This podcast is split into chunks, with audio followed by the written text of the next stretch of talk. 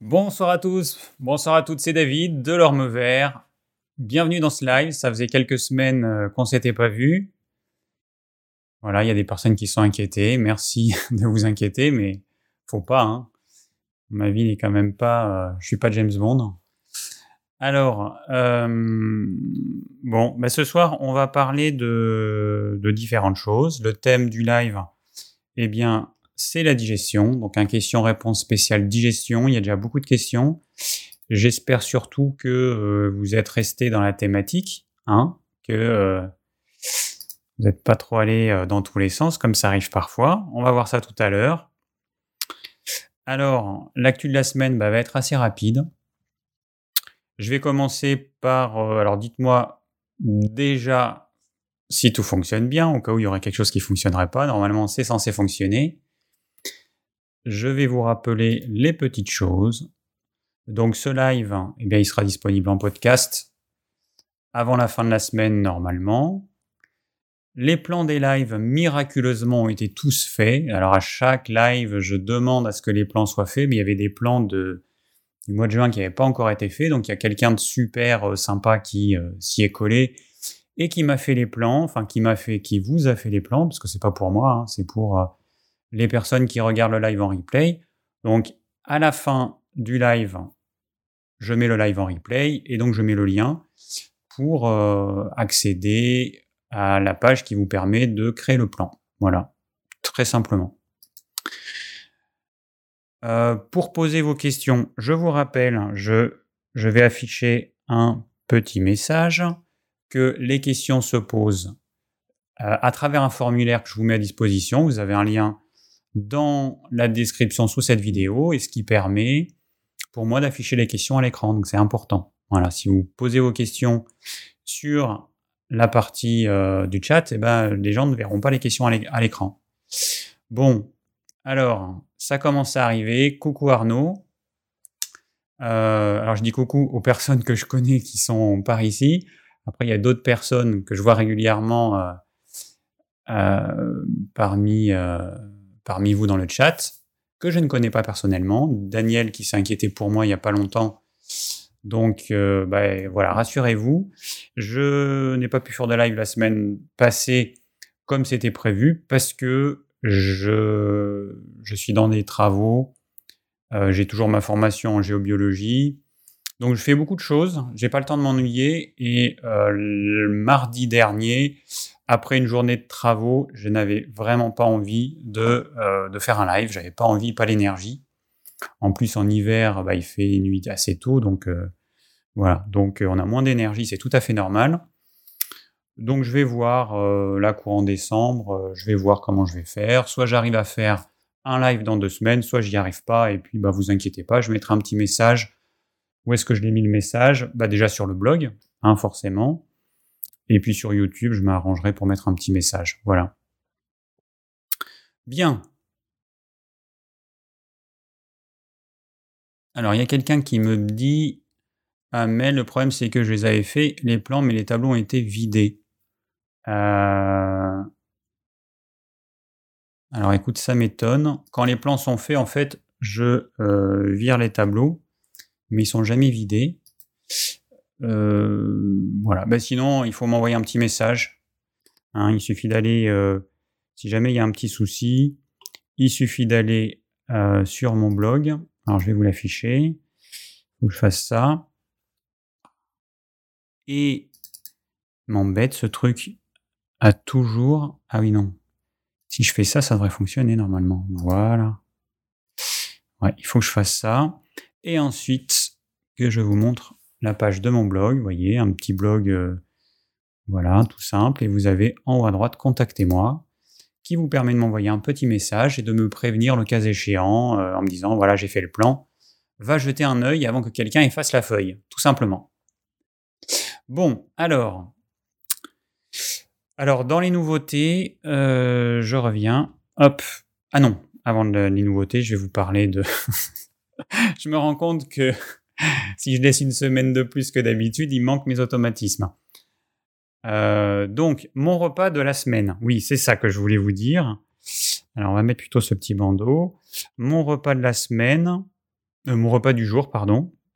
Mon repas du jour. Bon, alors c'est pas la vraie assiette d'aujourd'hui, mais comme j'ai eu la flemme de prendre la photo de mon assiette de crudité, il y avait, remarque, il y avait du radis, mais il n'avait pas cette couleur. Il y avait de la courgette, il y avait du céleri rave, mais j'ai mis un petit peu de betterave, et puis, et puis un petit peu de carotte râpée. Bon, voilà, c'est pour que vous voyez un petit peu euh, euh, les assiettes, mais bon, moi, j'avais pas envie parce que généralement, je fais quelque chose de, pas trop moche. Là, aujourd'hui, j'ai empilé mes légumes dans mon assiette, j'avais pas envie de prendre une photo euh, qui soit pas belle. Ensuite, en plat, ça, c'est ce que j'ai mangé à midi. Alors, je me rends compte que sur la photo, on dirait peut-être une truite, mais c'est pas une truite, c'est du hareng frais. Alors, dans les poissons riches en oméga 3, vous avez le hareng, le maquereau et la sardine. Il y en a d'autres, mais ce sont les petits poissons que je conseille parce que c'est eux qui concentrent le moins de métaux lourds.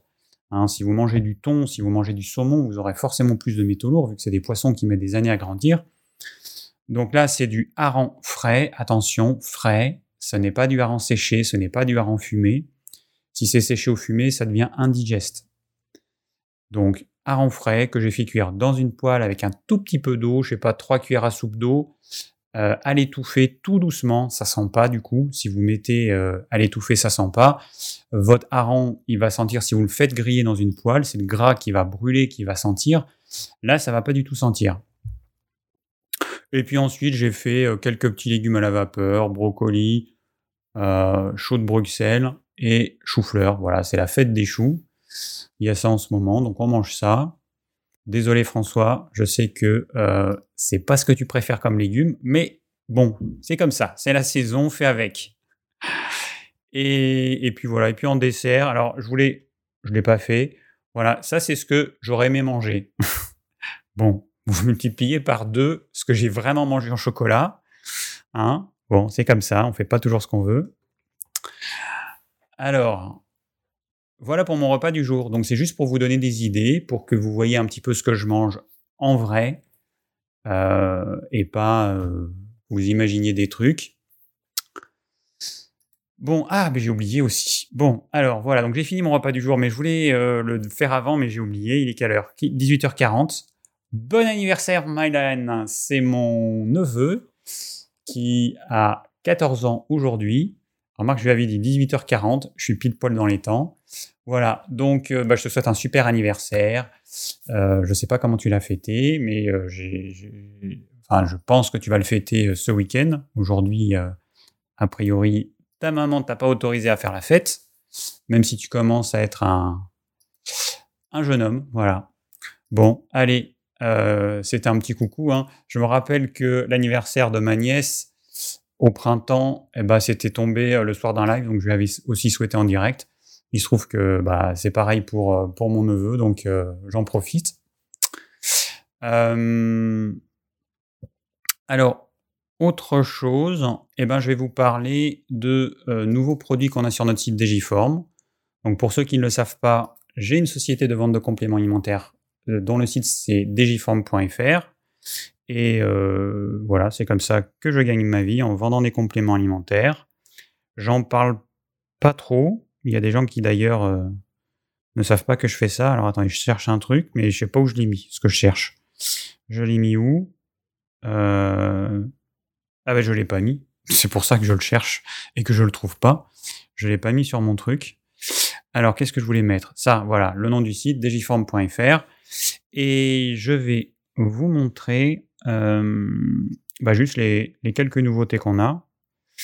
Alors, tac, tac. Non, j'appuie là. Voilà. Alors, on a quelques nouveautés. Alors, dans les compléments alimentaires, on a trois nouveaux produits. Un complexe sommeil-mélatonine. Donc, comme son nom l'indique, il contient de la mélatonine. Je rappelle que la mélatonine, c'est une hormone qui est naturellement produite par notre glande pinéale. Elle, on la produit naturellement, sauf si notamment on est soumis à la lumière bleue. Alors là, je ne vous raconte pas la dose de lumière bleue avec un, deux projecteurs, à l'arrière, deux écrans, et puis des trucs qui clignotent de partout, là je vais être à fond en lumière bleue. Donc du coup, ça va bloquer la production de mélatonine pendant de, quelques heures, et je peux avoir des difficultés à m'endormir. Euh, et donc ce complexe sommeil-mélatonine qui, associe la mélatonine et puis euh, d'autres choses, euh, parce que sinon on aurait un produit moins sympa et surtout avec une gélule très vite, parce que légalement on peut mettre que à peu près euh, un peu moins de 2 mg de mélatonine par gélule.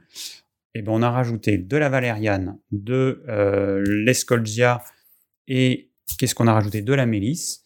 Trois plantes qui vont agir en synergie pour favoriser le sommeil, favoriser le sommeil et euh, éviter les réveils nocturnes. Alors les problèmes de sommeil, c'est hyper compliqué. Euh, choisir le bon complément alimentaire, c'est pas évident. Et puis parfois, ça n'a rien à voir avec les compléments alimentaires.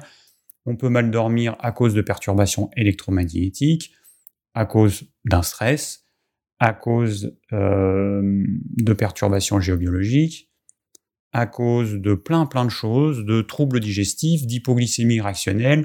J'ai mangé trop de sucre et trop de glucides le soir au repas du soir. Et dans la nuit, je vais avoir une hyperglycémie, production d'insuline, donc j'ai une hypoglycémie réactionnelle et ça me réveille. Il peut y avoir plein plein de choses. Alors, voilà premier produit. Deuxième produit. Alors ça, c'est un produit euh, que je pense va intéresser beaucoup de personnes. C'est des zingues. C'est un produit qui associe de l'acérola, donc une vitamine C 100% naturelle. C'est de l'acérola. Et c'est pas de l'acérola enrichi en vitamine C de synthèse comme on le trouve dans pas mal de produits. Euh, ensuite, c'est de la vitamine D3 naturelle aussi. Et ensuite, c'est du zinc sous une forme euh, hyper assimilable, le bisglycinate de zinc. Et c'est surtout qu'avec deux gélules, vous avez tous vos apports quotidiens, euh, tous vos apports quotidiens sont recommandés. Donc c'est plutôt pas mal. Voilà. Donc les personnes qui ont envie de renforcer leur immunité, alors évidemment avec le Covid, il y a beaucoup de personnes qui recherchent ça. Eh ben c'est le produit idéal parce que avec une boîte, donc juste ce produit, et deux gélules par jour, vous avez tous vos besoins. Hop, donc pour l'immunité. Et puis on a un troisième nouveau produit. Alors ça aussi c'est super intéressant comme produit, le NAC, N-acétyl-L-cystéine. Alors ce produit, euh, le NAC, pour ceux qui ne connaissent pas, c'est un précurseur du glutathion qui est un des plus puissants antioxydants qui existent, que notre corps produit, mais qui produit de moins en moins avec l'âge, ou moins, si euh, notre alimentation ne nous apporte pas certaines choses. Donc là, le but du NAC, c'est ça, c'est d'apporter ce qui va permettre au corps de fabriquer ce glutathion. Et on a rajouté du glycérophosphate de magnésium, qui est aussi une version de magnésium hyper assimilable, qui va potentialiser l'effet du NAC. Donc ça, c'est un super antioxydant. Alors je vous laisse lire la fiche produit, hein, euh, qui a été euh, rédigée, réalisée avec beaucoup de soins par Cyrielle. Merci Cyrielle pour ton travail. Et, euh, et voilà. Alors, dernière chose, des lunettes. Alors, pour ceux qui ont des lunettes comme moi, eh bien, vous avez les clips qui se branchent dessus. Donc là, il n'y a pas de nouveauté. On a deux nouveaux modèles. Alors, on a euh, le modèle Kala, c'est celui-ci que je vais mettre. Alors, je vais, je vais me mettre en... Je vais mettre comme ça, voilà, vous allez voir. Ça, c'est la version light, c'est-à-dire qui filtre à 95%. Alors, je ne sais pas pourquoi, mais il y a quand même encore aujourd'hui des gens qui nous demandent c'est quoi la différence entre les différents modèles. On a fait un joli petit texte que j'ai fait de mes petites mains et euh, qui vous explique tout. Les diff... Ah oui, mais non, attends. Là, je suis en train de parler dans le vide. Euh, il faut que je fasse ça. Non, ça. Voilà. Voilà, un petit texte qui vous explique tout, avec le petit nom qui a associé à chaque lunette. Alors, vous voyez qu'il y a un petit nom. Ça peut être light, ça peut être pro, ça peut être easy. Et puis, il y a toujours associé au nom le pourcentage de filtration. 95, 99, 90, etc. Alors, les gens, ils me disent, mais euh, comment euh, choisir? Alors, c'est simple. Soit vous avez des lunettes et vous mettez des clips. Et moi, j'ai pris la version Kala parce qu'en fait, ma vue, elle est en train de changer. Et je vois. Alors là, les écrans sont trop loin, donc euh, je ne peux pas encore. Mais je. Entre la presbytie et ma myopie, en fait, je vais peut-être bientôt arriver à lire sans lunettes mes écrans d'ordinateur. Et quand je lis une tablette ou un smartphone, euh, je suis obligé d'enlever mes lunettes parce que je vois pas bien. Du coup, je suis obligé d'avoir une version sans correction, donc la version Kala que j'ai choisie. Et euh, voilà. Et alors après, on me demande c'est quoi euh, les différentes qualités en termes de prix et tout. Alors c'est pas compliqué. Nous, on n'est pas fabricant, on est juste revendeur. Donc le fabricant, qui est une société allemande, nous revend ses lunettes et nous impose un prix de vente.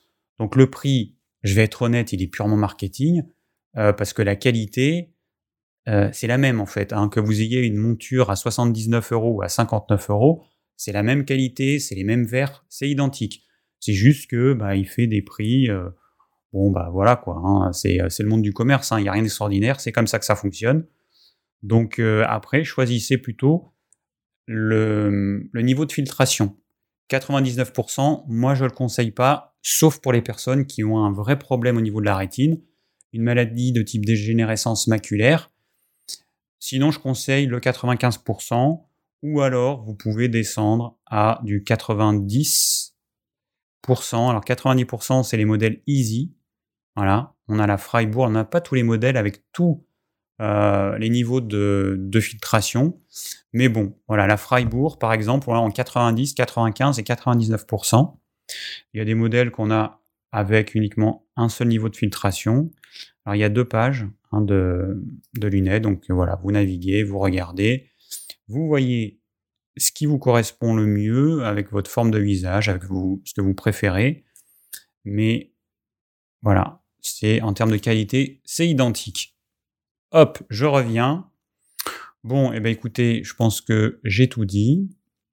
Euh, ah ben non, je vais encore finir avec un truc. Bon, je rappelle juste que j'ai créé un groupe Facebook. Alors, attendez, parce que là, il faut que je fasse ça et ça. Est-ce que c'est ça que je voulais faire?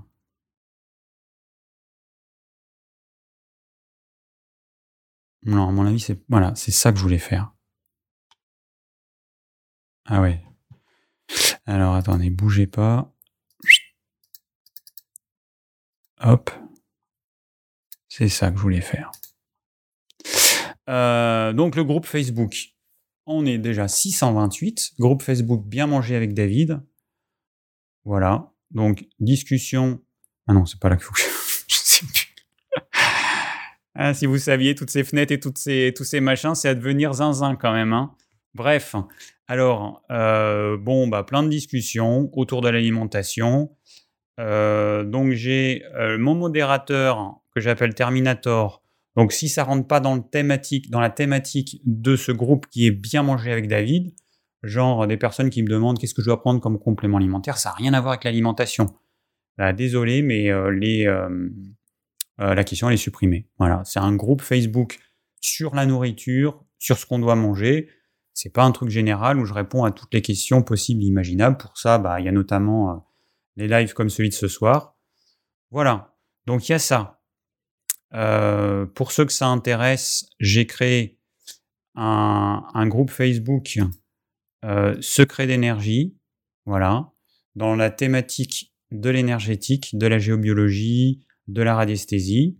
Et j'ai créé une chaîne YouTube euh, qui porte le même nom, Secret d'énergie, où je fais des lives, du coup, toutes les semaines, euh, toutes les deux semaines, pardon, en alternance avec les lives de l'orme vert. Et puis, et puis, et puis, bah, c'est pas mal, hein. On est bon. Alors, le webinaire sur l'alimentation, euh, j'ai toujours. Alors attends, faut que je fasse ça. Bon, c'est toujours d'actualité, sauf que je ne sais pas encore comment je vais le faire, quand je vais le faire, parce que, hein, comme je vous ai dit, beaucoup de choses en ce moment. Pour l'instant, la priorité, c'est une partie des travaux de ma maison dans laquelle euh, je dois installer du chauffage. Là, dans la pièce dans laquelle je suis, là, il fait même pas 13 degrés, donc euh, je me les gèle. Ça fait un peu froid rester assis pendant des heures. Et mon bureau actuellement, il est pareil dans une pièce, euh, enfin dans une autre pièce, mais 13 euh, degrés en ce moment. Donc là, je dois installer un chauffage, une cuisinière à bois avec un bouilleur que je vais installer moi-même parce que euh, la société chez qui on avait fait un devis, elle nous proposait des sommes astronomiques. Donc je préfère quand même le faire moi-même et pas me, avoir la sensation de me faire entuber. Voilà, donc ça va venir, ça va venir, patience, mais bon, voilà, il y a plein de choses dans ma vie et je fais comme je peux. Bon, alors, le thème de ce soir, on a dit que c'était un question-réponse spéciale digestion. Donc, je vais répondre à vos questions. Il y a déjà beaucoup de questions qui ont été posées. Vu que j'ai proposé cette thématique hier, euh, il y a déjà une trentaine de questions, donc ça fait pas mal. Bien. Euh, donc, première question. Alors bon, euh, si je vais faire quand même un, petit... Alors attendez, non, c'est pas ça que je voulais faire. C'est pas ça. David, calme-toi, n'appuie pas sur tous les boutons. je vais commencer juste par vous faire un petit topo, voilà, sur le système digestif. On va commencer par là. Alors, je vais prendre comme vue, je vais prendre Qu'est-ce que je vais vous prendre? Celle-là, elle est peut-être pas mal. Je sais pas si je prends celle-là. Hmm. Bon. Celle-là, elle est pas mal parce qu'elle est simplifiée. Je sais pas ce que vous en pensez, mais je la trouve pas mal. Bon, alors, notre système digestif. Ta ta ta ta ta. Alors, en haut, je le vois pas. Si on le voit, bon, il y a forcément la bouche, hein, les dents, la langue, les glandes salivaires. Donc on commence par manger nos aliments, ça passe par la bouche, on doit les mastiquer, les couper en petits morceaux, les insaliver. Alors ce qui est important d'insaliver, c'est surtout les féculents, les glucides complexes, pain, pâtes, pommes de terre, etc. Parce que dans la salive, il y a une enzyme, l'amylase salivaire, qui permet de prédigérer les amidons qu'il y a dans nos féculents. Bon, ensuite, hop, hop, hop, ça descend à travers l'osophage, qui est assez long, hein, vous voyez, et puis ça va arriver dans l'estomac. Voilà, cette poche ici, là, c'est l'estomac. Alors c'est une poche qui... Alors on n'est pas tous faits exactement pareil. Il y a quand même des variations suivant les personnes, mais en gros, euh, vous l'avez au niveau du plexus solaire, ça descend sur la gauche, sur la partie gauche, en dessous du, diaphragme et du plexus solaire. Voilà.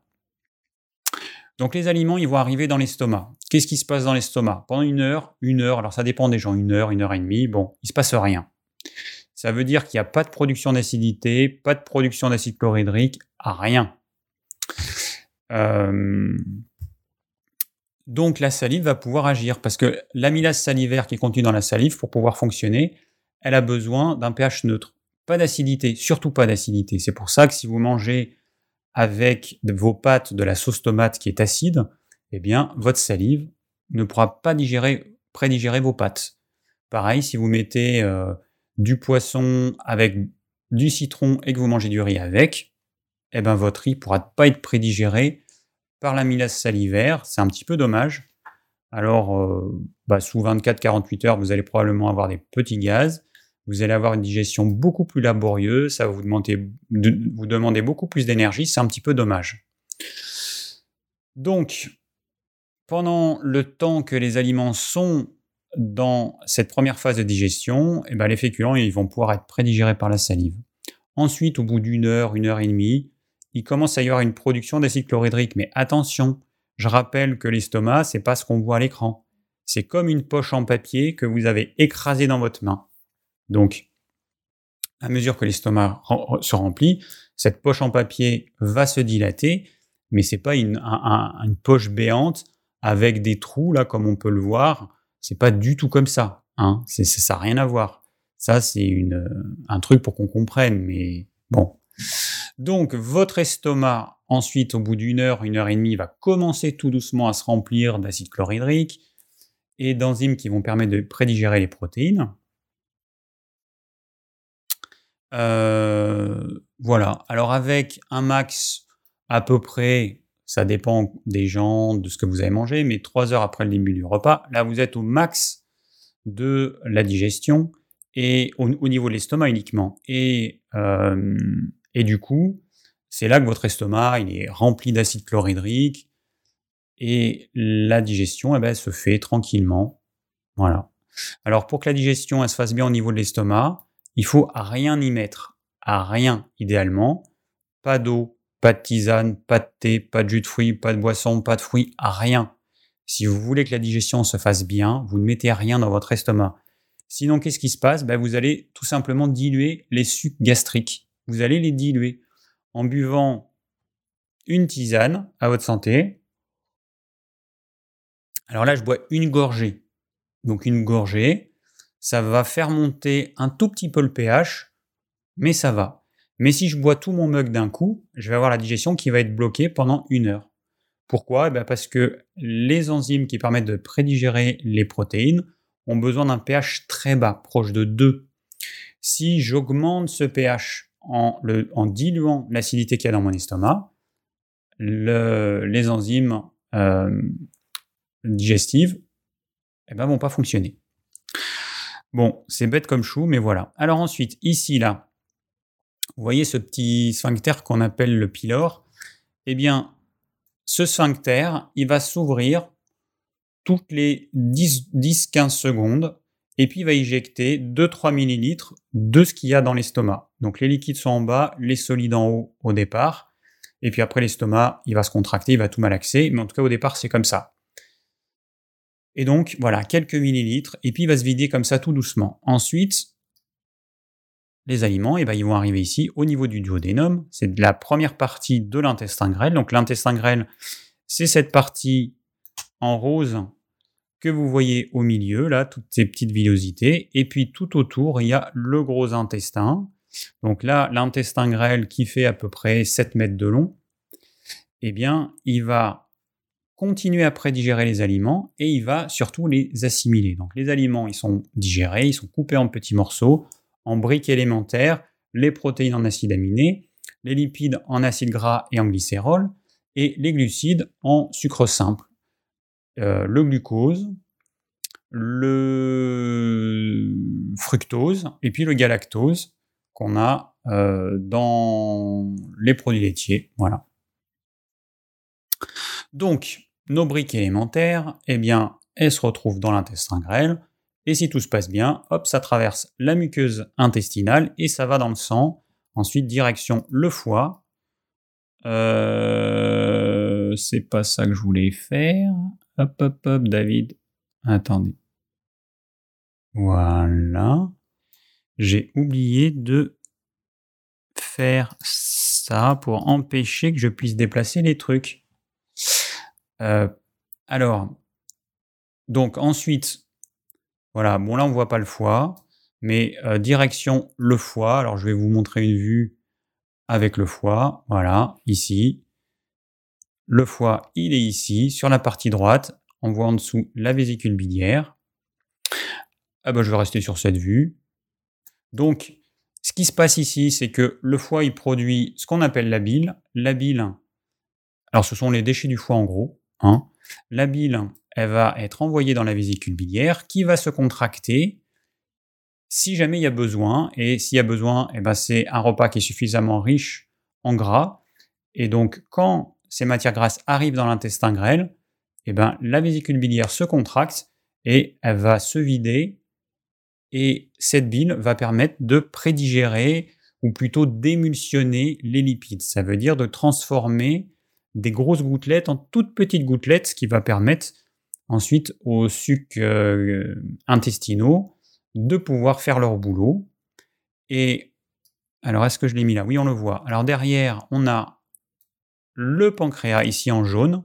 Voilà, le pancréas qui fabrique eh ben, des enzymes qui servent à digérer les protéines, les lipides et les glucides. Et donc tout ça, c'est envoyé dans le même canal. Alors il y a d'un côté la bile, et puis hop, alors on voit pas trop euh, le canal, mais on s'en fiche. En tout cas, tout ça s'est envoyé dans l'intestin grêle. Et donc voilà. Donc nos aliments, ils vont pouvoir être digérés grâce à ce, à ce mécanisme de euh, découpage des macromolécules, macronutriments en euh, éléments, euh, en briques élémentaires. Alors là, il nous met quoi? Ah ben voilà, là on voit bien le pancréas en gros, on voit l'estomac, on voit le foie, la vésicule biliaire, voyez, vous avez tout. Et puis, et puis, et puis, eh ben on continue notre petit chemin. Donc dans l'intestin grêle, ensuite ça va arriver, alors on voit pas mais c'est caché ici par derrière. Là, ça va arriver à gauche dans la partie ascendante du côlon, ça arrive ici. Et ensuite, les matières, elles vont faire ce trajet-là, si vous voyez avec le curseur de la souris, et ça va être expulsé. Alors, le gros intestin, lui, son rôle, c'est une nurserie à bactéries à levure.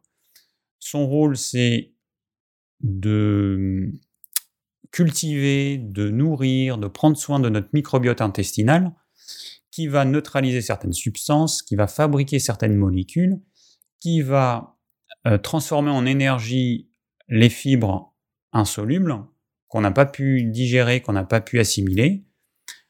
Et il va fabriquer aussi la vitamine K. Enfin, c'est notre microbiote qui va faire ça. Voilà, donc le gros intestin. Ah, et encore un autre rôle, le gros intestin aussi, son rôle, parce qu'au début, c'est une espèce de soupe liquide qui arrive, eh bien, c'est d'absorber l'eau et d'assécher les matières.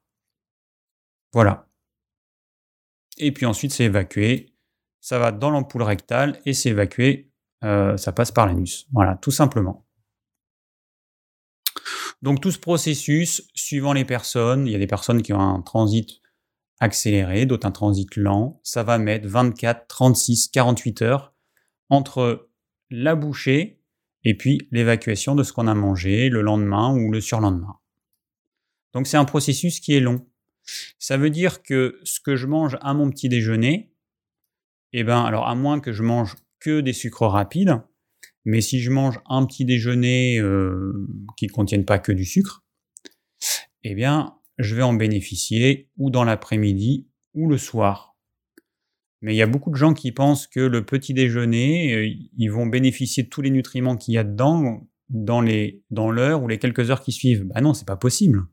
Vu le nombre d'heures qu'il faut, l'estomac pour qu'il se vide complètement, faut alors à part si vous mangez juste quelques fruits. Hein. Mais sinon, il faut 6, 8, 10 heures pour qu'il se vide complètement. Donc c'est hyper long. La plupart du temps, quand on mange à midi et quand on mange le soir, le soir, quand on met notre repas dans l'estomac, on met notre repas, notre nouveau repas, dans un estomac qui n'est pas encore complètement vide. On devrait laisser un temps de digestion entre le repas de midi et le repas du soir d'une dizaine d'heures. Et puis ça dépend ce que vous avez, ce que vous avez mangé, mais certaines personnes, ça pourrait être 12 heures si elles ont un repas euh, copieux, trop riche, et que leur digestion est lente. Voilà. Bon. Alors, on va voir maintenant euh, les questions. Voilà, petit topo pour vous rappeler un peu comment ça fonctionne. Alors, les questions. Euh, première question. Je vais peut-être aussi afficher, attendez, les questions du chat parce que, euh, alors évidemment, Antoinette, tu me parles de ton anus. Ok, donc forcément, euh, et de ton rectum. Donc, c'est bloqué par défaut par euh, YouTube. C'est pas moi qui le bloque, donc il ne faut pas vous étonner. Alors c'est pas le séjour en fait. Il y a le roi nu qui me dit 13 euh, degrés dans le séjour. C'est pas le séjour. C'est ma maison. Elle est un peu en travaux. C'est une vieille maison. c'est pas notre séjour dans lequel on vit actuellement.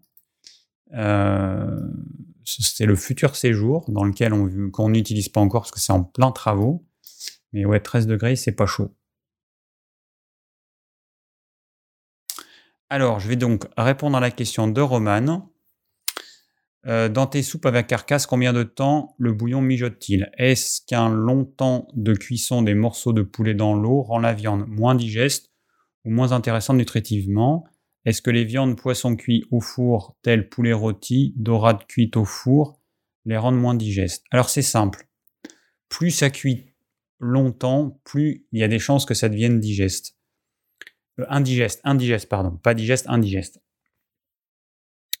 Une viande, si elle est crue, elle est relativement digeste, mais l'idéal, c'est que ce soit un peu cuit. Voilà.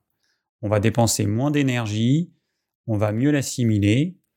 En revanche, si on fait cuire trop longtemps, on va transformer les molécules des protéines, notre corps ne va plus les reconnaître, et la digestion va s'en trouver euh, ralentie ou entravée. Et c'est le cas des conserves. Les, sardines en boîte sont très indigestes parce que la cuisson est beaucoup trop longue. Le confit hein, en cuir du canard dans du gras pendant des heures et des heures et des heures, ça rend l'aliment indigeste. Donc une cuisson trop, euh, trop violente et ou trop longue va rendre la viande indigeste, on va mal la digérer. Les carcasses de poulet, par exemple, ce que je fais, il y a peu de viande en fait. Il y a des articulations, des os, il reste un peu de peau, il y a du gras. Il y a peu de viande. Donc le but, c'est pas de manger de la viande bouillie. Le but, c'est de tout utiliser dans le poulet, comme on l'a toujours fait. La peau, les, articulations contiennent des nutriments qui vont se dissoudre dans le bouillon et dont on va bénéficier. Donc c'est un intérêt au niveau de la santé. Par contre, cuire trop longtemps du poulet, c'est pas top. Donc euh, le poulet, vous allez le cuire euh, dans le bouillon alors moi, j'y fais cuire mes poules qui sont un petit peu vieilles. Et du coup, il faut le faire cuire euh, bah, plusieurs heures. Enfin, généralement, c'est deux heures pour que la viande soit tendre. Sinon, elle est hyper dure. Mais si c'est du poulet que vous achetez dans le commerce et que vous pouvez manger la cuisse euh, rôtie grillée, donc c'est un poulet qui est tendre, et vous le faites cuire euh, trois quarts d'heure, une heure maximum. Ensuite, bah, vous le retirez et puis vous pouvez continuer à faire cuire votre bouillon si vous voulez, mais vous retirez la viande. Vous n'avez pas besoin de la faire cuire pendant des heures. Après, il y a des morceaux de bœuf qu'on va faire cuire longtemps parce que c'est des morceaux durs et, forcément, bah, il faut, euh, pour que ça puisse être mangé, cuit plus longtemps. Mais en gros, le temps de cuisson, ça va dépendre de ça. Alors après, cuisson au four, bah, tout est une question de temps. Hein. Si euh, tu cuis ton poulet rôti ou ta dorade au four, c'est très digeste dès lors que tu fais pas trop cuire, hein, évidemment, mais bon, si c'est trop cuit au four, c'est immangeable, ça devient tout sec. Par contre, la différence entre le four et la cuisson à l'eau, eh bien, c'est que au four, euh, va y avoir une partie du gras, le gras superficiel, qui aura tendance un peu à cramer. Alors, ça fait un petit goût sympa, mais c'est ça qui va pas être, enfin, qui, qui sera un peu moins digeste. Voilà. Bon, je pense que j'ai répondu. Alors, euh, donc à nouveau Roman, est-ce que les bons glucides tels que les pommes de terre, le pain complet de seigle, petit épaule de châtaigne, légumes racines, riz complet quinoa, consommés quotidiennement en quantité raisonnable, mais en ayant un mode de vie plutôt sédentaire, ont-ils un effet négatif sur l'organisme, comme expliqué dans ces glucides qui menacent notre cerveau? Quelles sont les autres répercussions que tu connais des glucides sur les organes et autres? Pardon pour la taille de la question et merci de ta réponse. Alors c'est pas compliqué. Si vous n'êtes pas un jeune enfant, un adolescent, un jeune adulte sportif ou un adulte sportif qui fait beaucoup de sport, vous n'avez pas besoin de glucides complexes. Vous n'en avez pas besoin. Vous en mangez parce qu'on vous a dit qu'il fallait en manger, vous en mangez parce que vous aimez ça, mais vous n'en avez pas besoin. Il faut que ce soit clair. On n'a pas de sucre essentiel, le corps n'a pas besoin de manger des sucres complexes, on a des acides aminés essentiels. Ça veut dire que notre corps, on a besoin de manger euh, à travers les protéines de notre alimentation certains acides aminés parce qu'on ne sait pas les fabriquer. On a besoin d'acides gras essentiels, donc de, certains corps gras comme les oméga 3 parce qu'on ne sait pas les fabriquer. On n'a pas besoin de sucre. Voilà, ça n'existe pas, il n'y a pas de sucre essentiel. Donc euh, tout ça, euh, alors c'est un problème, ça va surcharger le corps. Donc ce qui se passe, premièrement, euh, c'est que, alors on n'en a pas besoin, au sein d'un repas complet, ça va surcharger le temps de digestion et ça va augmenter la quantité d'énergie nécessaire pour digérer ce repas. Alors c'est simple. Bon, moi je le fais depuis maintenant deux ans. Je mange plus de féculents, plus de céréales, plus de légumineuses au quotidien, sauf exception, exception, euh, repas entre amis notamment, ou quand je reçois des gens à la maison qui ont l'habitude d'en manger, alors j'en fais un petit peu pour eux, et puis des fois moi j'en mange. Donc ça fait deux ans. Et donc je me rends compte que ça pose aucun problème, premièrement, et deuxièmement, un repas sans féculents, mais ça se digère beaucoup plus facilement. Il n'y a plus le coup de barre à la fin du repas. Enfin, c'est le jour et la nuit. Donc, je vous invite à tester. Hein. Euh, comme ça, vous verrez euh, par votre expérience. Que vous soyez gros, normal ou mince, c'est pareil. Il faut juste le temps que votre corps s'habitue. Donc, il faut quelques semaines en, moyenne. Mais euh, voilà. Donc, moi, je vois que des inconvénients. Alors, le livre dont tu parles, que j'ai lu d'ailleurs, c'est Glucides qui menace notre cerveau. Eh ben, euh, alors il y, a aussi le fait que quand on mange des glucides, on apporte donc du sucre hein, sous une forme euh, concentrée. Donc c'est des molécules de glucose qui sont collées les unes aux autres. Et puis dans, au cours de la digestion, bah, elles vont être séparées. On va avoir du glucose libre. C'est ça qui va passer dans le sang. Donc ça va faire monter en fait notre glycémie en mangeant des glucides. Elle fait ça. Elle monte, elle descend, elle monte, elle descend. Si on n'en mange pas, elle fait ça, notre glycémie. Donc, notre glycémie, quand euh, elle baisse, eh ben, on a un taux de sucre qui est trop bas. Donc, notre corps nous envoie le message mange et mange du sucre. Le fait de manger des glucides fait que on a des envies de sucre, on a des coups de barre euh, à cause d'une hypoglycémie réactionnelle. Et donc, on a cette sensation de faim qui varie, qui peut varier tout au long de la journée.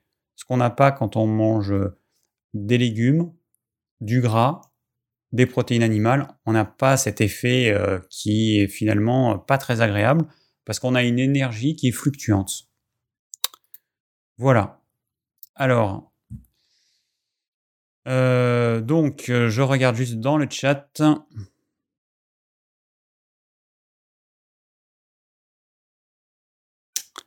Alors, attends, attends.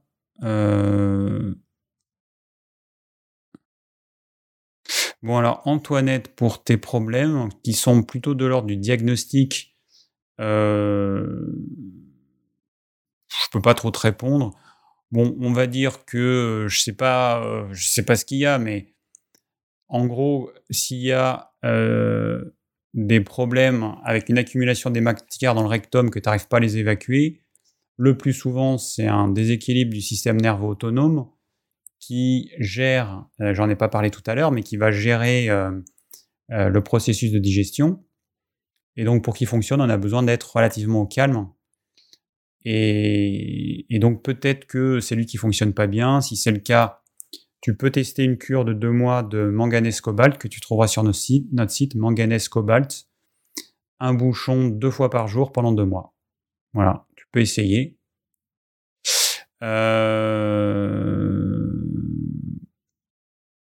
voilà. Bon, j'ai répondu à ta question. Alors ensuite, Gabriel. Est-il important de manger à des heures régulières en règle générale? Le corps serait-il plus apte à anticiper la production des enzymes nécessaires à digestion? C'est une des règles de bonne santé énoncées par Robert Martian, je crois. Ce serait un peu comme le sommeil alors. Alors oui, hein, si je résume, oui, effectivement, euh, c'est bien de manger euh, à peu près à la même heure. Évidemment, euh, les enzymes qui nous servent à digérer nos repas, elles ne se font pas comme ça, en un claquement de doigts. Il faut, bah, il faut que le corps il puisse avoir l'occasion de préparer la production de ces enzymes. Et donc, s'il est habitué à ce qu'on mange à peu près toujours le même type d'aliment, ce sera plus simple pour notre corps et ça nous demandera moins d'énergie. D'ailleurs, moi j'ai fait l'expérience euh, durant ma vie où j'ai fait des régimes où j'ai exclu certaines choses. J'ai été frugivore, végétalien, végétarien. Quand je me suis remis à manger, euh, par exemple, quand j'étais frugivore, quand je me suis remis à être végétarien, mais je digérais plus rien. Plus rien. C'était la cata absolue. Donc il a fallu quelques semaines pour que mon corps réapprenne à produire les enzymes permettant de manger euh, des œufs, des produits laitiers, euh, des céréales, etc. Mais au début, c'était Hiroshima. Voilà. Donc, euh, ouais, c'est une bonne chose de manger à heure régulière autant que possible.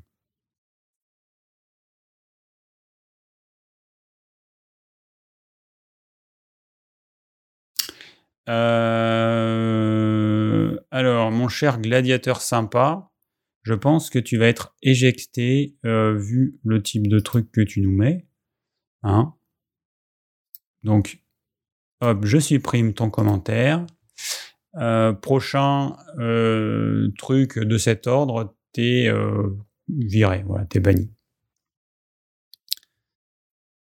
Il y a des fois des commentaires, j'ai l'impression qu'il y en a, ils ont 12 ans. Alors peut-être que tu as 12 ans, désolé si tu as 12 ans, mais c'est un peu pipi caca, un peu, voilà, niveau, un peu près niveau QI de la température de ma pièce. Bon, allez, je suis pas très gentil, parce qu'il fait froid. Ah bah tiens, j'ai ma... une petite théière de tisane bien chaude. Je fais attention à pas en foutre partout.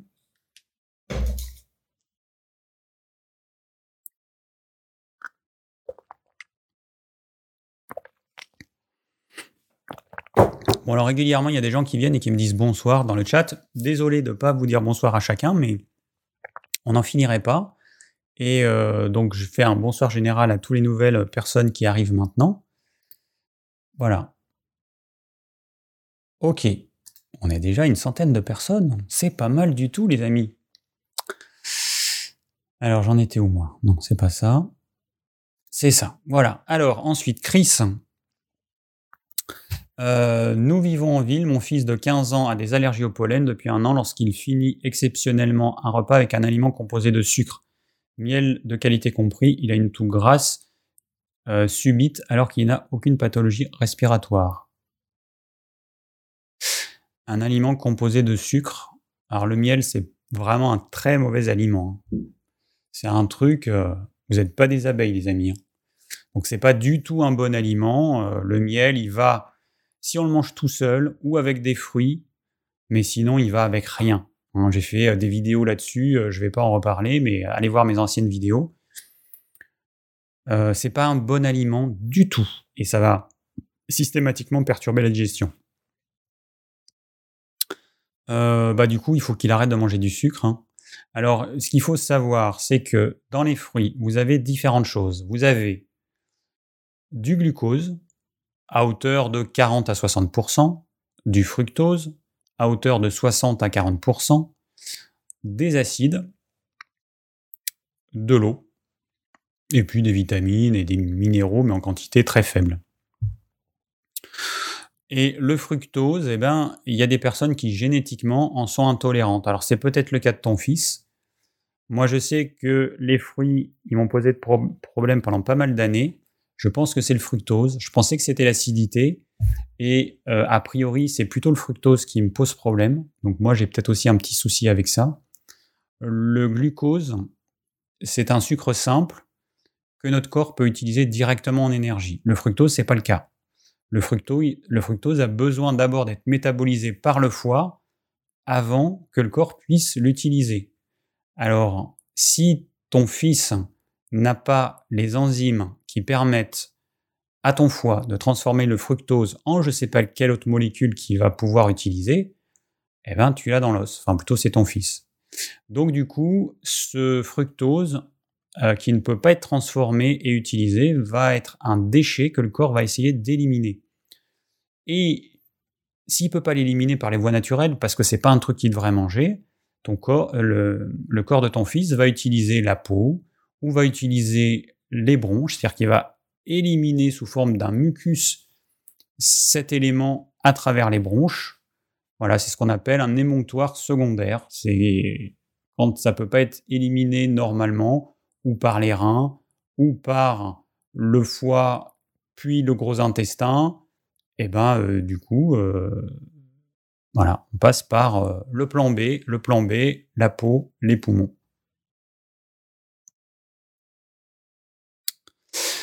Voilà, Chris.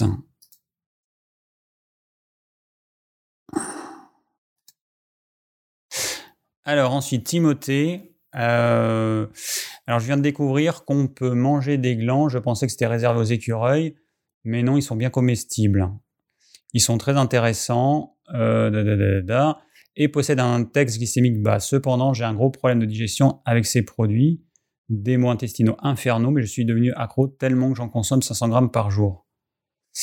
c'est si bon, je ne te les conseille pas car j'ai peur que tu deviennes accro. Enfin bref, tu penses que des tisanes apaiseraient. Alors moi je pense très sincèrement, mon cher Timothée, qu'il faut que tu arrêtes de manger des glands.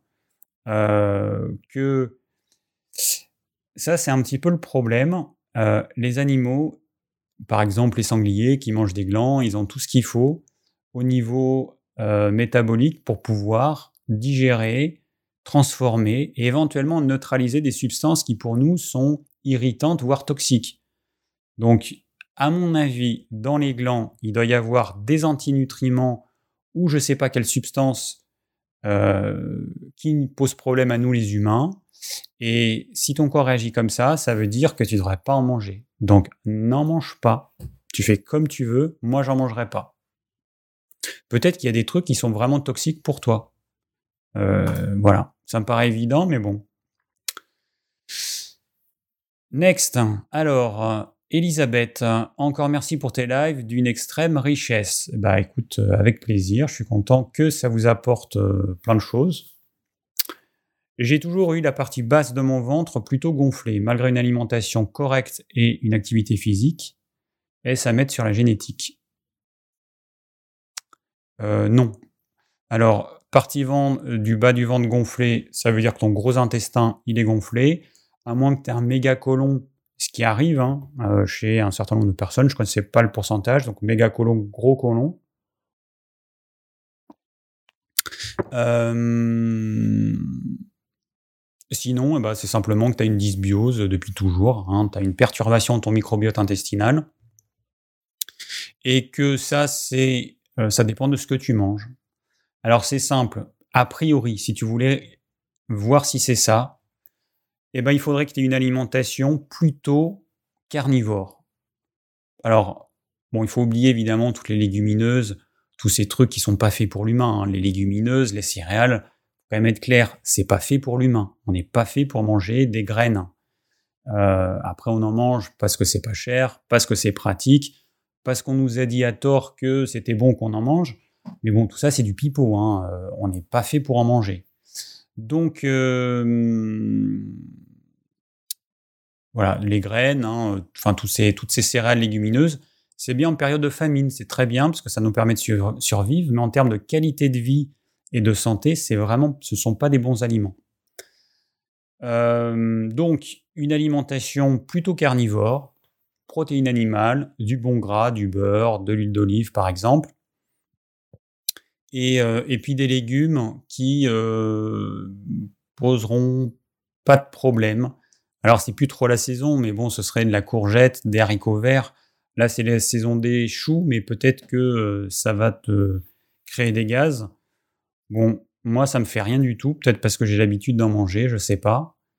Mais voilà, fais le test pour voir si le fait. Alors, je sais pas ce que tu manges, mais les personnes qui mangent pas assez de protéines animales alors que leur corps leur demande d'en manger parce que génétiquement elles sont faites pour avoir besoin d'en manger, eh bien, si elles vont outre les besoins du corps qui sont ce qu'ils sont, bah, il n'y a pas de solution. En tout cas, moi, j'en connais pas. Alors, euh, les choux, ça fait péter Non. Alors, les choux, ça fait péter Non. C'est la cuisson des choux qui pose problème. Quand vous faites cuire un chou trop, effectivement, vous allez avoir des gaz. Alors, je ne sais pas pourquoi. Euh, j'imagine que quand on fait trop cuire, il y a des molécules qui doivent être transformées en je sais pas quoi. Euh, par contre, non. Si tu fais cuire tes choux à la vapeur, juste ce qu'il faut, tu plantes une fourchette dedans et comme ça, tu vois quand, si c'est trop dur, tu pourras pas la planter. Si c'est trop mou, ça se transforme en purée. Donc là, c'est trop cuit. Et tu vois quand tu arrives à la planter que c'est, ça reste pas légèrement croquant, mais il y a une légère résistance. Tu peux faire cuire, alors euh, les choux, ça se fait pas cuire à l'eau. Hein. À la vapeur, à l'étouffer, à la chinoise, euh, rapidement, euh, dans, un, dans, une poêle en bien chaud, mais ça se fait pas cuire à l'eau. Sinon, on est obligé de blanchir, faire cuire quelques minutes dans une eau frémissante Ensuite, on jette l'eau, ensuite on remet. Enfin bon, on fait cuire dans une nouvelle eau toute propre. C'est un peu galère. Hein. Mais euh, très sincèrement, euh, à la vapeur, euh, nickel. Euh, alors ensuite, Jean, est-ce que ça pose problème de manger deux protéines animales dans un même repas, œufs et poulet par exemple? Aussi, on dit que le fait qu'il y ait chaque catégorie d'aliments, protéines animales, un peu légumineuses, huile crue, légumes, un peu de féculents dans un repas rend l'assimilation de chaque bien plus efficace. Qu'en penses-tu? Non. Alors déjà, euh, non. Déjà, un repas équilibré, euh, non, c'est sûrement pas un peu de, un peu de, un peu de légumineuses, un peu de féculents. Non. Là, tu complexifies ton repas euh, et tu rends la digestion beaucoup plus compliquée, longue, et l'assimilation, elle sera moins bonne du coup. C'est pas comme ça que ça fonctionne. Après, tu peux, mélanger œufs et poulet. Euh, si tu veux. Encore une fois, plus le repas est simple, moins il te demandera d'énergie, mieux tu l'assimileras. Donc, euh, mais bon, tu peux mettre des œufs et du poulet de temps en temps. Euh, voilà, idéalement, une protéine animale par repas, c'est le top. Deux de temps en temps, oui. Deux tout le temps, je vois pas trop l'intérêt. Euh, voilà, mais il n'y a pas de règle. Euh, ouais, alors toi, euh, ton commentaire avec les smacks et les machins. Ouais, je te bloque parce que ça me gave les gens qui racontent. On s'en fout tes testicules, mon cher 4 orties, machin. Voilà, je masque le commentaire parce que ça me gave les gens qui racontent n'importe quoi. Alors, euh, donc, voilà, vous avez compris, c'est simple. Repas euh, simple, si possible. ne mélangez pas 10 000 trucs dans votre repas. Et puis, bon, euh, non, pas de légumineuses, de féculents en plus du reste. Non, ça, c'est. Si tu veux complexifier ton repas, oui, mais non, il n'y a pas besoin.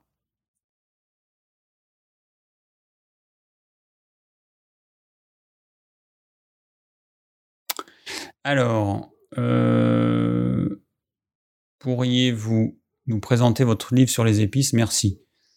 Alors, euh, j'avais trouvé un livre, mais j'utilise pas trop en fait. Bon, moi, les épices, c'est simple. Hein. J'ai à peu près euh, tous les épices qui existent dans ma cuisine. Il y a peut-être quelques exceptions. J'ai mes petits pots opaques pour que les épices ne s'abîment pas. Je les garde en grains, entiers au maximum. Je les mous au dernier moment et puis, bah, je fais comme un compositeur de musique, un petit peu de ça, un petit peu de ça, un petit peu de ça. Je fais ma mélodie euh, d'épices et j'utilise ça dans mes plats. Voilà.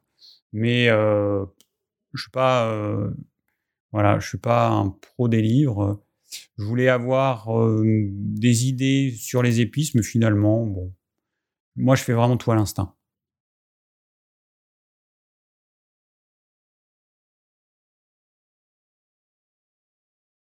Euh, mais ce soir, c'est la, hum, c'est la foire aux, commentaires dans le chat euh, euh, débile ou quoi?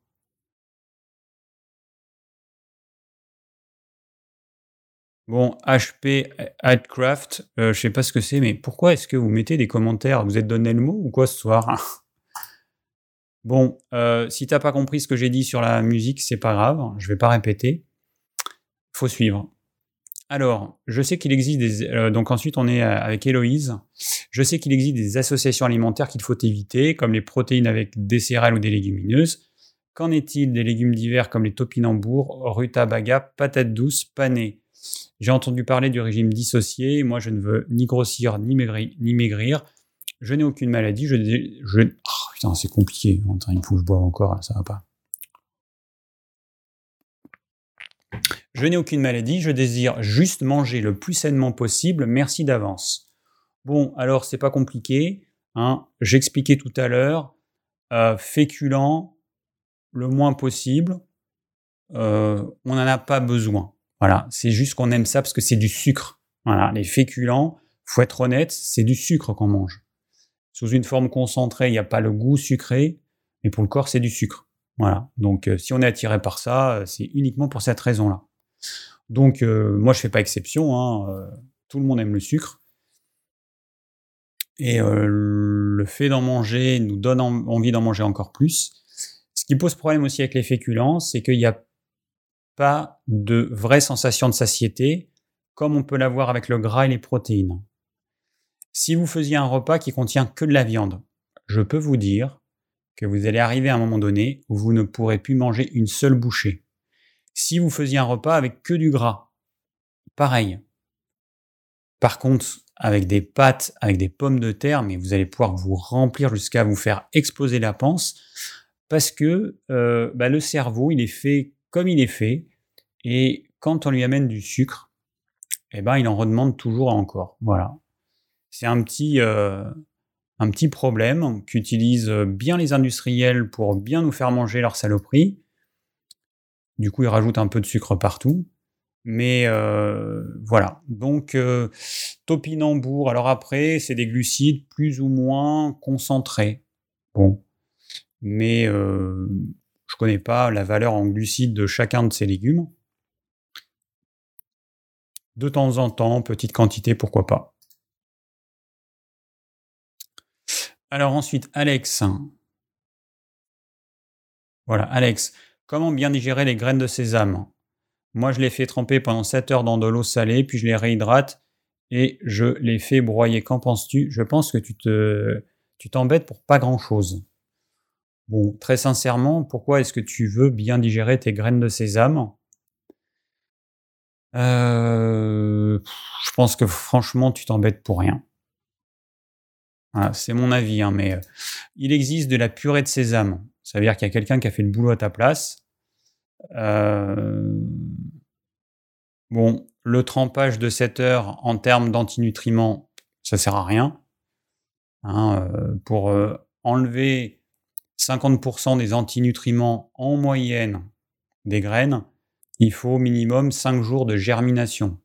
7 heures de trempage, tu vas perdre quoi? 1%, 2%, 3%, bon, ça sert à rien du tout. Euh, voilà, je sais pas pourquoi tu t'embêtes, mais euh, prendre la purée de sésame, c'est déjà broyé, c'est comme ça tu peux l'utiliser.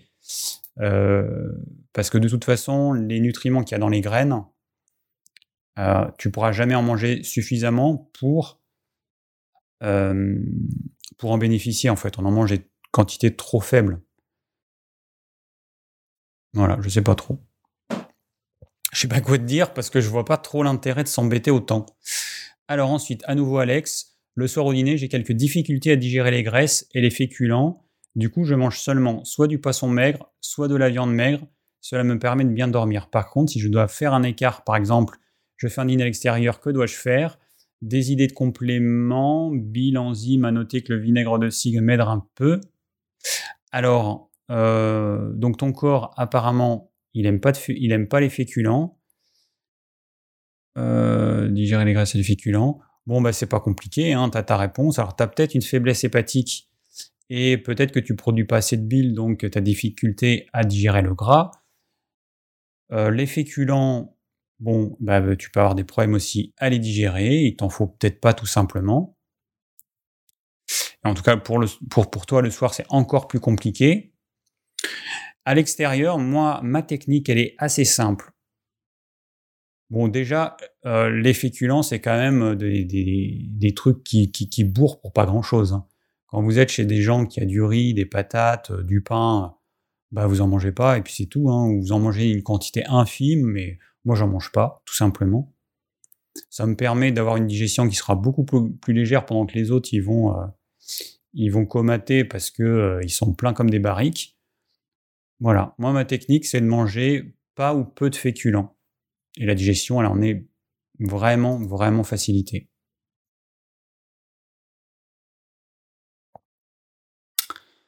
Alors, euh...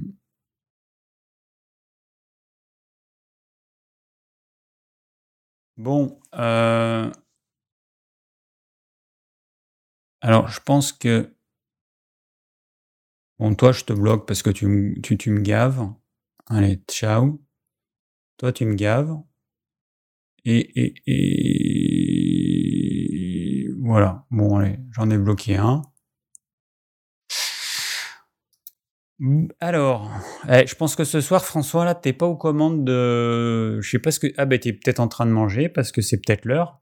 Et t'es pas en train de, de jouer ton rôle, là, de Terminator. Alors, que penses-tu du beurre de ghee Bon ou mauvais pour la digestion? Donc, le ghee, c'est quoi? Tu prends du beurre. Le beurre, il contient euh, à peu près 82% de matière grasse, euh, un, peu, moins d'un pour cent de protéines, un tout petit peu de lactose, et puis de l'eau. Voilà, et puis il y a... Euh, et puis c'est tout. Voilà. Donc, c'est un peu moins de 1% de protéines, et ben on va les éliminer. Comment on fait? Vous faites fondre votre beurre dans une casserole. Vous allez avoir sur le dessus qui va flotter une espèce d'écume que vous allez enlever. Et, euh, et, ça, cette écume, ce sont les protéines qui se sont séparées de la matière grasse. Et ensuite, vous obtenez que du gras. Quand vous faites cuire du beurre et qui change de couleur, qui devient doré, marron, noir, ce sont les protéines qui brûlent. Donc en retirant les protéines, on a une matière grasse pure qui va bien résister à la chaleur et votre beurre il va plus brûler. Donc c'est ce qu'on appelle le ghee. Voilà, donc c'est bien. Les cuisiniers, euh, les grands cuisiniers, ils utilisent ça pour pouvoir continuer à, utiliser du beurre sans qu'il brûle. Et, euh, puis bah, en termes de santé, bah écoutez, je pense que c'est pas mal. Alors pour ceux qui ont une intolérance aux produits laitiers, aux protéines du lait, le fait d'utiliser du ghee et donc d'éliminer les protéines du lait, eh ben, ça va rendre le beurre encore plus digeste et ils pourront le consommer sans problème. Voilà. Alors, hop, Alex, c'est fini. Donc, on passe à Christophe. Voilà. Hello, je suis actuellement en prise de masse et forcément je dois beaucoup manger, mais je digère assez mal. Par exemple, le matin, c'est flocons d'avoine avec beurre de cacahuète plus fromage blanc dans un bol tout mélangé. Ça ballonne pendant 2-3 heures. Quel conseil pour une bonne digestion en prise de masse Alors, moi, je ne suis pas un spécialiste des sportifs. Euh, vous pouvez aller euh, écouter euh, la chaîne de Jean-Brice Tivan.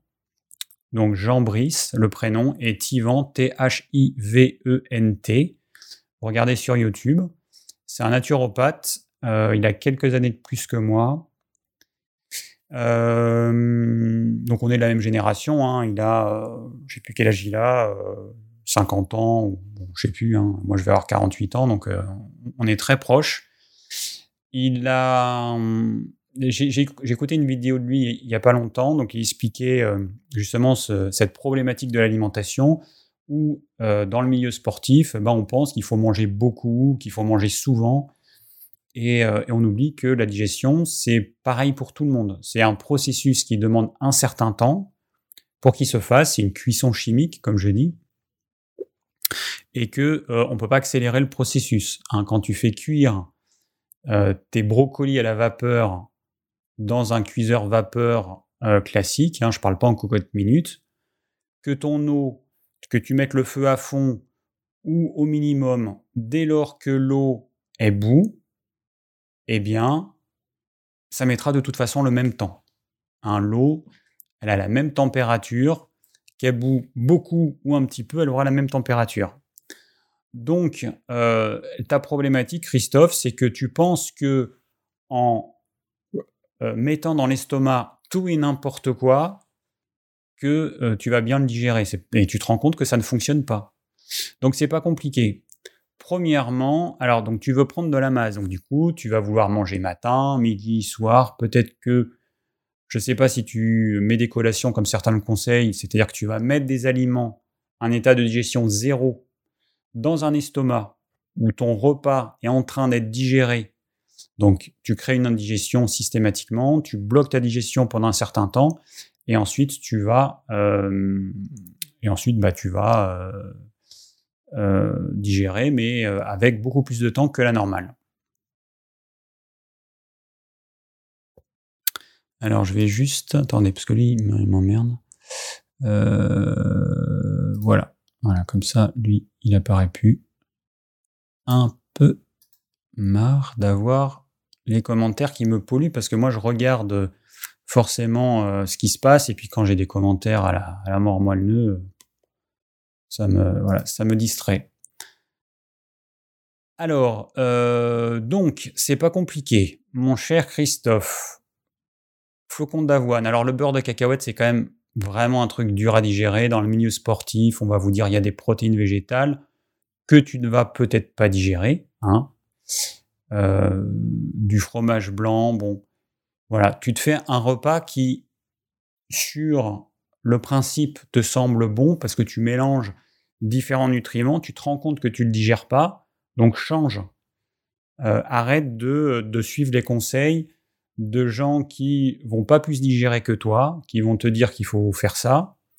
Donc, flocon d'avoine, bon, euh, bon c'est simple, hein, si tu veux prendre de la masse, là tu manges quoi? Tu manges féculent, protéines végétales que peut-être tu vas pas assimiler, et du fromage blanc, protéines de lait. Au niveau santé, c'est pas top. Ça favorise les inflammations chez beaucoup de gens. Donc, euh, pour prendre de la masse, il te faut des protéines de qualité. Et puis, c'est le principal. Alors après, en tant que sportif, euh, tu vas prendre un petit peu de féculent, mais fais attention à ce que tu mets. Donc là, c'est avec les flocons d'avoine. Fais attention ce que tu mets, avec quoi tu l'associes. N'oublie pas que un flocon d'avoine, pour qu'il puisse être bien digéré, il a besoin d'être insalivé. Premièrement, il doit être bien cuit. Il y en a qui mettent des flocons d'avoine avec du lait froid. Le flocon, il est pré-cuit, mais pas suffisamment pour être bien digéré. Donc il faut que tu le fasses cuire. Flocon d'avoine, il faut être bien salivé. C'est compliqué hein, de digérer des féculents comme il faut. Hein. C'est vraiment compliqué. Donc, euh, soit tu te fais des repas euh, type protéines uniquement, avec des œufs par exemple, euh, du, poulet ou ce que tu veux, hein. et avec un peu de gras, et du coup pas ou peu de féculents. Soit, bah, soit tu essaies de manger des féculents, mais tu l'associes avec pas grand-chose pour arriver à bien le digérer. Olivier, David, est-ce que la spiruline peut remplacer la protéine animale quand la qualité n'est pas de quand la qualité n'est pas de qualité? Ok, c'est marrant comme tournure. Non, pas du tout. Mais alors, mais loin, loin, loin de là. Alors, il y a le mythe de. Alors, Enfin, déjà, tu te rends compte que le kilo de spiruline, je sais pas combien il est le kilo, mais c'est quoi? C'est 50, 60 euros le kilo? Je sais même pas combien c'est le kilo de spiruline. Mais. Euh, enfin, tu, tu, peux pas, c'est pas possible en fait. Alors, la spiruline, elle a à peu près 60% de protéines végétales. Bon, c'est un gros chiffre, hein. mais en même temps, c'est un aliment déshydraté. Vous prenez de la viande, vous la déshydratez, c'est-à-dire que vous enlevez euh, euh, toute l'eau, vous en faites de la poudre, bah, vous allez avoir une poudre qui va contenir, euh, je ne sais pas combien, mais 60, 80% de protéines, probablement peut-être 80% de protéines. Donc on ne peut pas comparer quelque chose de déshydraté avec quelque chose comme de la viande qui contient majoritairement de l'eau. Donc non, hein, c'est pas possible. je pense que, alors je sais pas dans quel pays tu vis, mais en France, on peut trouver chez des bouchers ou par Internet, il y a des sites euh, avec des, produits animaux de qualité, on, peut trouver facilement euh, de la bonne viande, donc euh, des bons produits animaux, donc non. Enfin franchement, tu vas te carencer si tu fais ça. Voilà.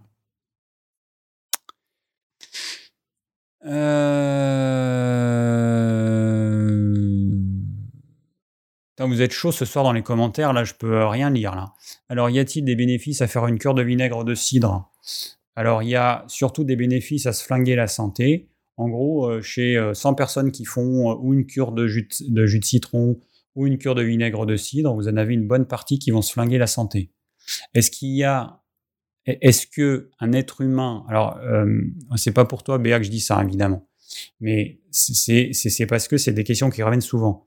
Est-ce qu'un être humain normalement constitué va se dire tiens, le matin, euh, je vais me prendre un truc hyper acide euh, Est-ce que, est que ça vous paraît normal en fait? Est-ce que c'est quelque chose que vous mangeriez naturellement? Alors le vinaigre de cidre, euh, ça peut être très bénéfique pour certains et un poison pour d'autres. Et le jus de citron, pareil. Donc en gros, retenez une chose, si vous êtes frileux et que vous mangez quelque chose d'acide, vous allez. C'est un poison en fait. L'acidité est un poison pour vous. Je schématise un peu, mais euh, c'est vrai dans la majorité des cas. Plus vous êtes frileux, moins vous devez manger acide. Les choses acides vont vous refroidir encore plus. Donc un frileux, une frileuse qui fait une cure de jus de citron ou de vinaigre de cidre, mais ça va être la cata absolue. Vous allez avoir moins d'énergie, vous allez peut-être avoir des problèmes de peau, peut-être peut des problèmes digestifs. Donc attention, testez si vous le sentez, si vous êtes attiré par ça, mais ne testez pas sans tenir compte du fait que ça peut vous poser problème. Donc soyez attentif à ce que votre corps vous envoie comme message. Attends, c'est quoi? Ah oui, encore Christophe, pardon. Alors c'est encore Christophe, dernière question. Quels sont les risques à long terme sur la santé si l'on mange comme moi beaucoup, beaucoup prise de poids sur plusieurs mois? Si l'on mange beaucoup, beaucoup. Alors, tu vas user ton corps. Donc c'est simple, tu vas user ton corps. Ton tube digestif, bon, au lieu de d'apporter, enfin au lieu de faire travailler ton tube digestif euh, juste ce dont tu as besoin, et eh ben pour avoir cette prise de masse, tu vas le faire travailler plus. Tu vas dépenser plus d'enzymes. Ces enzymes sont faites à partir de protéines. Tu vas dépenser plus de nutriments, des minéraux, des oligoéléments. Tu vas avoir besoin de plus d'énergie. Donc tu fais marcher, euh, parce que quelqu'un qui, qui prend de la masse, au lieu de d'apporter à son corps 2500, 3000 kilocalories par jour, eh ben, il va apporter peut-être 5000, 6000. Alors il y en a qui vont jusqu'à 10 000, mais euh, du coup, tu vas user ton corps. Voilà. C'est que si tu consommes, au lieu de 3000 kilocalories par jour, si tu consommes 6000, enfin, si tu apportes à ton corps 6000 kilocalories, qu'il faut les digérer, et qu'il faut des nutriments pour fabriquer les enzymes et tout, tu uses ton corps, alors peut-être pas deux fois plus vite, mais en tout cas, tu l'uses plus. C'est une évidence. Alors, euh, arrêtez avec vos insultes et vos machins, c'est un petit peu agaçant là. Ce serait bien qu'il y ait de l'ordre. Euh, il y a des commentaires que je ne vais pas afficher parce que voilà, arrêtez, s'il vous plaît. On est censé parler de digestion, d'alimentation, et là, euh, ça part en couille là dans les dans certains commentaires. Alors, moi, ça me déconcentre en fait. C'est un peu casse-pied parce que ça me déconcentre.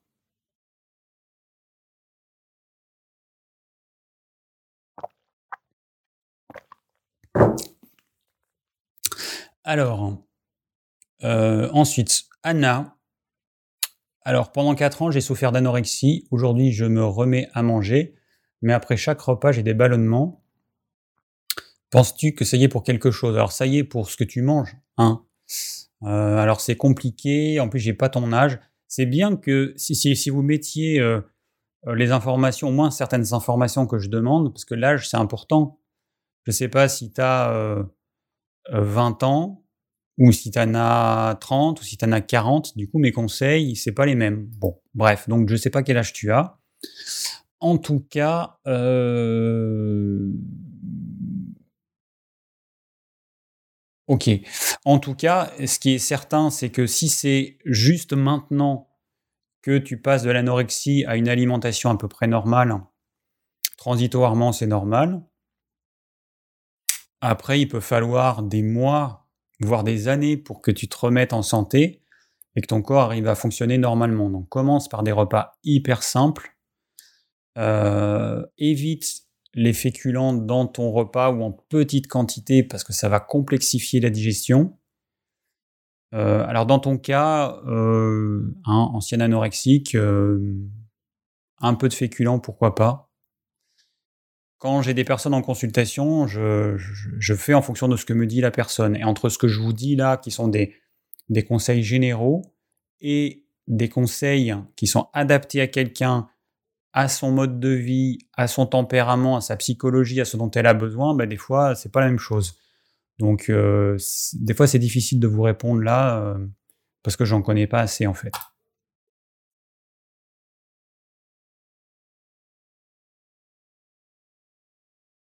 Ah oui, comment soigner un foie fatigué rapidement et simplement? Merci David, sans jeûner. Je ne peux pas. Bah écoute, tu peux déjà te faire une cure. On a un produit qui s'appelle le Desmodium Fort. Euh, tu peux. C'est un des produits les plus efficaces pour remettre les foies en état. Hop, je te le mets là.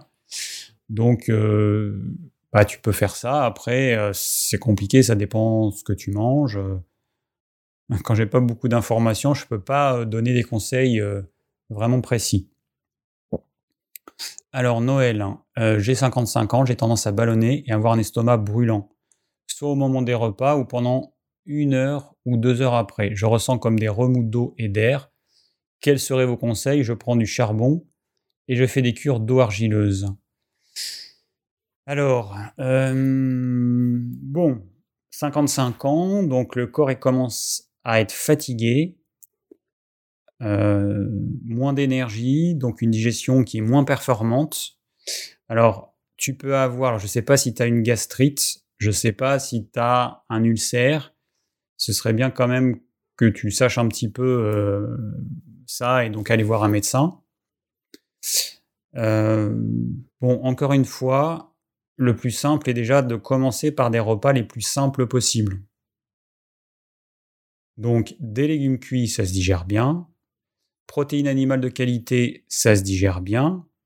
Du bon gras en quantité adaptée, donc pas trop dans ton cas.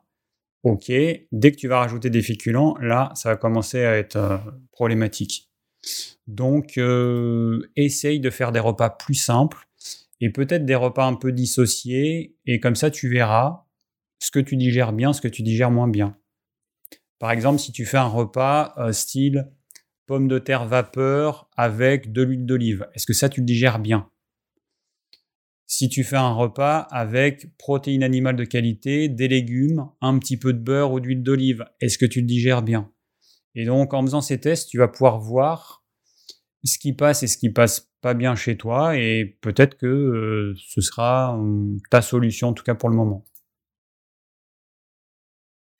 Alors Anna le retour. Toujours moi, est-ce que la digestion chez les jeunes est plus rapide? Oui, indéniablement. Ils ont un métabolisme qui est beaucoup plus rapide, oui. Ils font de la cellule, leur corps, il est, euh, il est en, ébullition, donc oui, tout à fait. Alors, le, le stress durant et après. Alors, le stress durant et après un repas perturbe-t-il la digestion? Oui, comme j'expliquais tout à l'heure, la digestion se fait sous le contrôle du système nerveux autonome. Donc le système nerveux autonome, c'est l'antagoniste du système... Euh, non. Non, je recommence. Je suis fatigué. La digestion se, se fait sous le contrôle d'une partie du système nerveux autonome qu'on appelle le système parasympathique. Et le système parasympathique, le système nerveux parasympathique, c'est celui qu'on utilise quand on est en état de relaxation, quand on se détend, voilà. Et l'opposé, le contraire, c'est le système nerveux sympathique. C'est celui qu'on va utiliser quand on est stressé, quand on est en activité, quand on bouge dans tous les sens. Et la digestion, eh ben, elle est sous le contrôle du système nerveux parasympathique, donc celui euh, qui est actif quand on est en mode détente. Donc si tu te mets en mode euh, sympathique, système nerveux sympathique, donc celui qui fonctionne quand on est en action, quand on est stressé, etc., tu vas bloquer ta digestion. Voilà. Donc elle sera forcément perturbée. C'est obligé.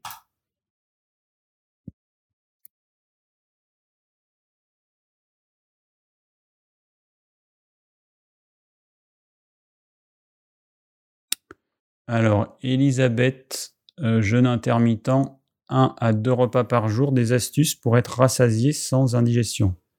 Ah ben c'est pas compliqué. Euh, si tu manges une protéine animale et suffisamment de gras, tu seras rassasié. Ça, je peux te le dire.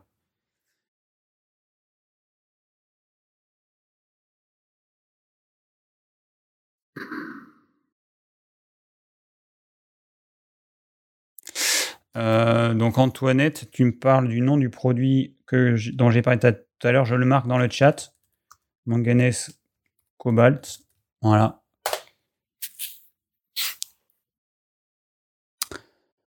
Alors, euh, j'en suis où là? Chris. Alors, bonjour David pour vos conseils. Euh, bravo David pour vos conseils et votre page Facebook. Voilà, pour aller à la selle tous les jours, je prends du psyllium à, à jeun chaque matin. Est-ce un problème? Sans cela, j'irai un jour sur trois. J'ai des problèmes d'anxiété depuis toujours. tous vos conseils sont bienvenus. Alors non, c'est pas du tout un problème. Il n'y a pas de problème d'accoutumance, de problème de quoi que ce soit. C'est un produit, c'est un ballast qui se gorge d'eau, en se gorgeant d'eau qui forme un gel et qui facilite l'élimination. Euh, voilà, tu peux le prendre tous les matins. Ce que je conseille, c'est d'en prendre un petit peu à chaque repas. Euh, à la fin de chaque repas, par exemple, tu peux en prendre un petit peu, ou au début de chaque repas, comme tu préfères. Voilà, c'est bien parce que ça va permettre de mélanger euh, les aliments du repas avec le psyllium et donc ils vont s'évacuer vraiment beaucoup plus facilement. Alors il y a Claudie qui me demande que penses-tu des graines de, chia pour les intestins irritables? Alors moi je préfère le psyllium parce que c'est vraiment beaucoup plus efficace. Euh, bon, pourquoi pas les graines de chia, mais euh, je vous rappelle que les nutriments qu'il y a dans les graines, euh, il ne faut pas y compter. Hein. Les oméga 3 qui y a à l'intérieur, tout ça, vous oubliez. Les graines de chia, quand on en mange, c'est uniquement parce que ça va former un gel autour de la graine. Et donc, quand vous allez ingérer ça, les graines, vous n'allez pas les digérer, elles vont rentrer, sortir, elles vont pas bouger. Elles sont trop petites pour pouvoir les mastiquer. Donc, euh, c'est comme le psyllium en moins efficace. Voilà. Alors, Louis, euh, bon, je vais pas pouvoir répondre à toutes les questions parce que là, il y en a trop. Hein. il en reste encore une quinzaine. Je n'en vois pas le bout. L'intestin irritable n'existe pas, me dit Alfred. Bah, disons que c'est l'intestin qui est irrité, ça, ça existe. L'intestin irritable, c'est euh, ce que les médecins ont utilisé comme terme pour dire euh, bon, tu digères pas bien, il y a un problème, mais nous, on ne sait pas trop d'où ça vient, parce que nous, on n'a que 4 heures d'alimentation 4 euh, heures d'études sur l'alimentation, sur le comment manger euh, durant euh, les 7 années d'études de médecine. Donc du coup, nous on peut pas trop, on sait pas trop comment ça fonctionne, la digestion, l'alimentation, tout ça. On sait qu'il y a des protéines, des glucides, des lipides, mais en dehors de ça, on n'y connaît rien du tout. Donc vous avez un problème au niveau des intestins, voilà, on va dire que vous avez l'intestin irritable. Mais euh, bon, voilà. En tout cas, à force d'avoir des indigestions chroniques parce qu'on mange pas ce qu'il faut, parce qu'on mange dans le stress, on mastique pas bien, euh, on a des, on fait des mélanges euh, malheureux en termes d'aliments et du coup on va créer des indigestions. On, finit par avoir un, intestin bien irrité, bien enflammé. Alors Louis, je voulais t'envoyer ce message. D'habitude, je suis de ces abonnés qui restent silencieux pendant les lives et qui t'admire répondre. Alors, merci Louis, je voulais t'envoyer ce message pour te parler de mon ressenti personnel sur toi. Alors, euh... alors je vois pas trop ta question, mais je vais la lire parce que de toute façon elle s'affiche à l'écran. Euh, te parler de mon ressenti à 1. Je me suis fait violer par un naturopathe à 17 ans. Je vois donc en toi mon violeur, mais ne prends pas peur. J'en ai parlé à mon psychologue et c'est sûrement la puissance du psychisme humain qui déporte une mauvaise expérience sur une personne dotée d'une belle aura pour compenser et pouvoir survivre. Je voulais te remercier car même si tu ne t'en rends pas compte, tu permets par ta façon d'être brute sans concession de s'en sortir et tenir bon dans ce foutu 21e siècle. Merci encore. Ok, c'est pas une question, mais euh, bon, alors euh, ouais, voilà, pas évident. Je sais pas quoi dire parce que euh, euh, bon, que tu été violé par un naturopathe ou un ou un je sais pas quoi, euh, ça reste un viol. Mais c'est vrai que, enfin, faut pas te focaliser sur le fait qu'il était naturopathe. C'était surtout un, une espèce de taré, quoi. Enfin, je sais pas, mais bon, je, bon, bref. Bon courage à toi, Louis. je sais pas quoi te dire d'autre. Voilà. Je passe à la suite.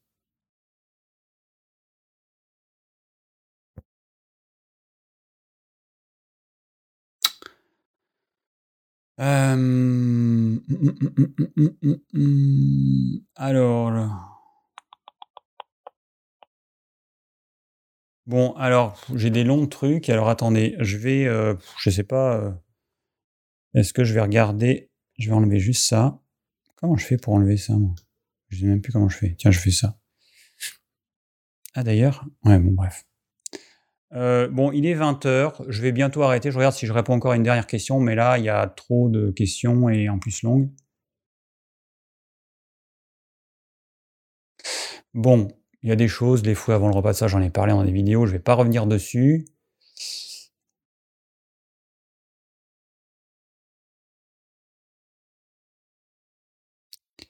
Euh,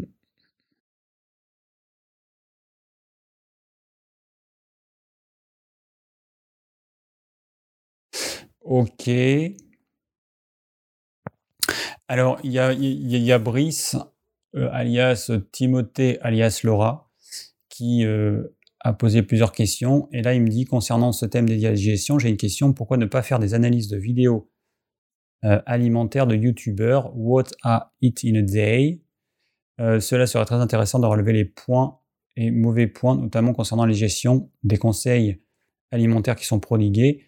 Qu'en penses-tu? Alors c'est une bonne idée, mais par contre, il faudrait que euh, on m'apporte les euh, sur un plateau les conseils que donne euh, tel et tel youtubeur parce que moi je les connais pas tous évidemment et puis je vais pas passer des heures à tout tout tout chercher donc ce serait intéressant mais il faudrait m'apporter les éléments en me disant tiens voilà machin il conseille ça qu'est-ce que tu en penses?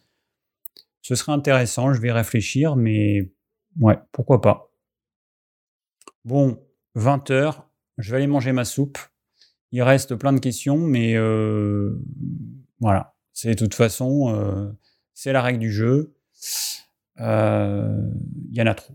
Il y en a trop pour que je puisse répondre à tout le monde. Et pourtant, j'ai eu l'impression quand même de bien carburer. Hein. Bon, alors je vous rappelle, le plan du live, eh ben, il va bien falloir que quelqu'un s'y colle parce qu'il va pas être fait tout seul. Donc euh, j'espère qu'il y a quelqu'un qui va pouvoir réaliser le plan de ce live. Vous allez avoir euh, toutes les infos dans la description dès que le live il sera en replay. Euh, normalement, alors attendez, on sera combien? 23 le 7. Bon, je verrai si je fais un live le 7. Ce sera mon retour du stage de troisième module de mon stage de géobiologie qui est vraiment super. J'apprends plein de choses, je suis super content. Euh, du coup, je reviens le, le 5. Bon, je verrai. On verra si on se voit dans deux semaines. Euh, ce sera le 7 décembre. Et puis sinon, bah écoutez, vous allez voir sur le blog, vous allez voir je sais pas où. Euh, de toute façon, je préviendrai à l'avance pour dire si le live est repoussé ou pas. Bon, eh ben je pense que j'ai tout dit. Hein. Je vous souhaite. Alors on me demande est-ce que nos questions seront au prochain live? Bah non, si je fais un thème euh, particulier, d'ailleurs, euh, c'est vrai qu'il y avait des questions qui avaient été posées au live précédent, il en restait euh, auxquelles j'avais pas répondu. Bon, le problème, c'est que les questions, elles s'accumulent, elles s'accumulent, et qu'après, je pourrais faire un live en répondant que aux anciennes questions, et les gens, ils pourront pas poser de nouvelles questions, et c'est pas très interactif, et du coup, c'est moins sympa. C'est pour ça que je peux pas faire un live en reprenant les questions euh, passées parce qu'il peut y avoir trop de questions. Comme c'est le cas de ce soir, il y a beaucoup trop de questions. Euh, je peux pas faire un live juste pour répondre aux questions de ce soir. Voilà, je pense que ce serait pas euh, agréable pour les gens qui suivent le live en direct. Bon, et ben voilà, hein, on est bon. Donc, bah, très bonne soirée à tous. On se voit normalement dans deux semaines, si tout va bien. Normalement dans une semaine sur l'autre chaîne Secret d'énergie. Et puis, euh, et puis voilà, et je vous souhaite une très bonne soirée, une bonne semaine, et portez-vous bien. Ciao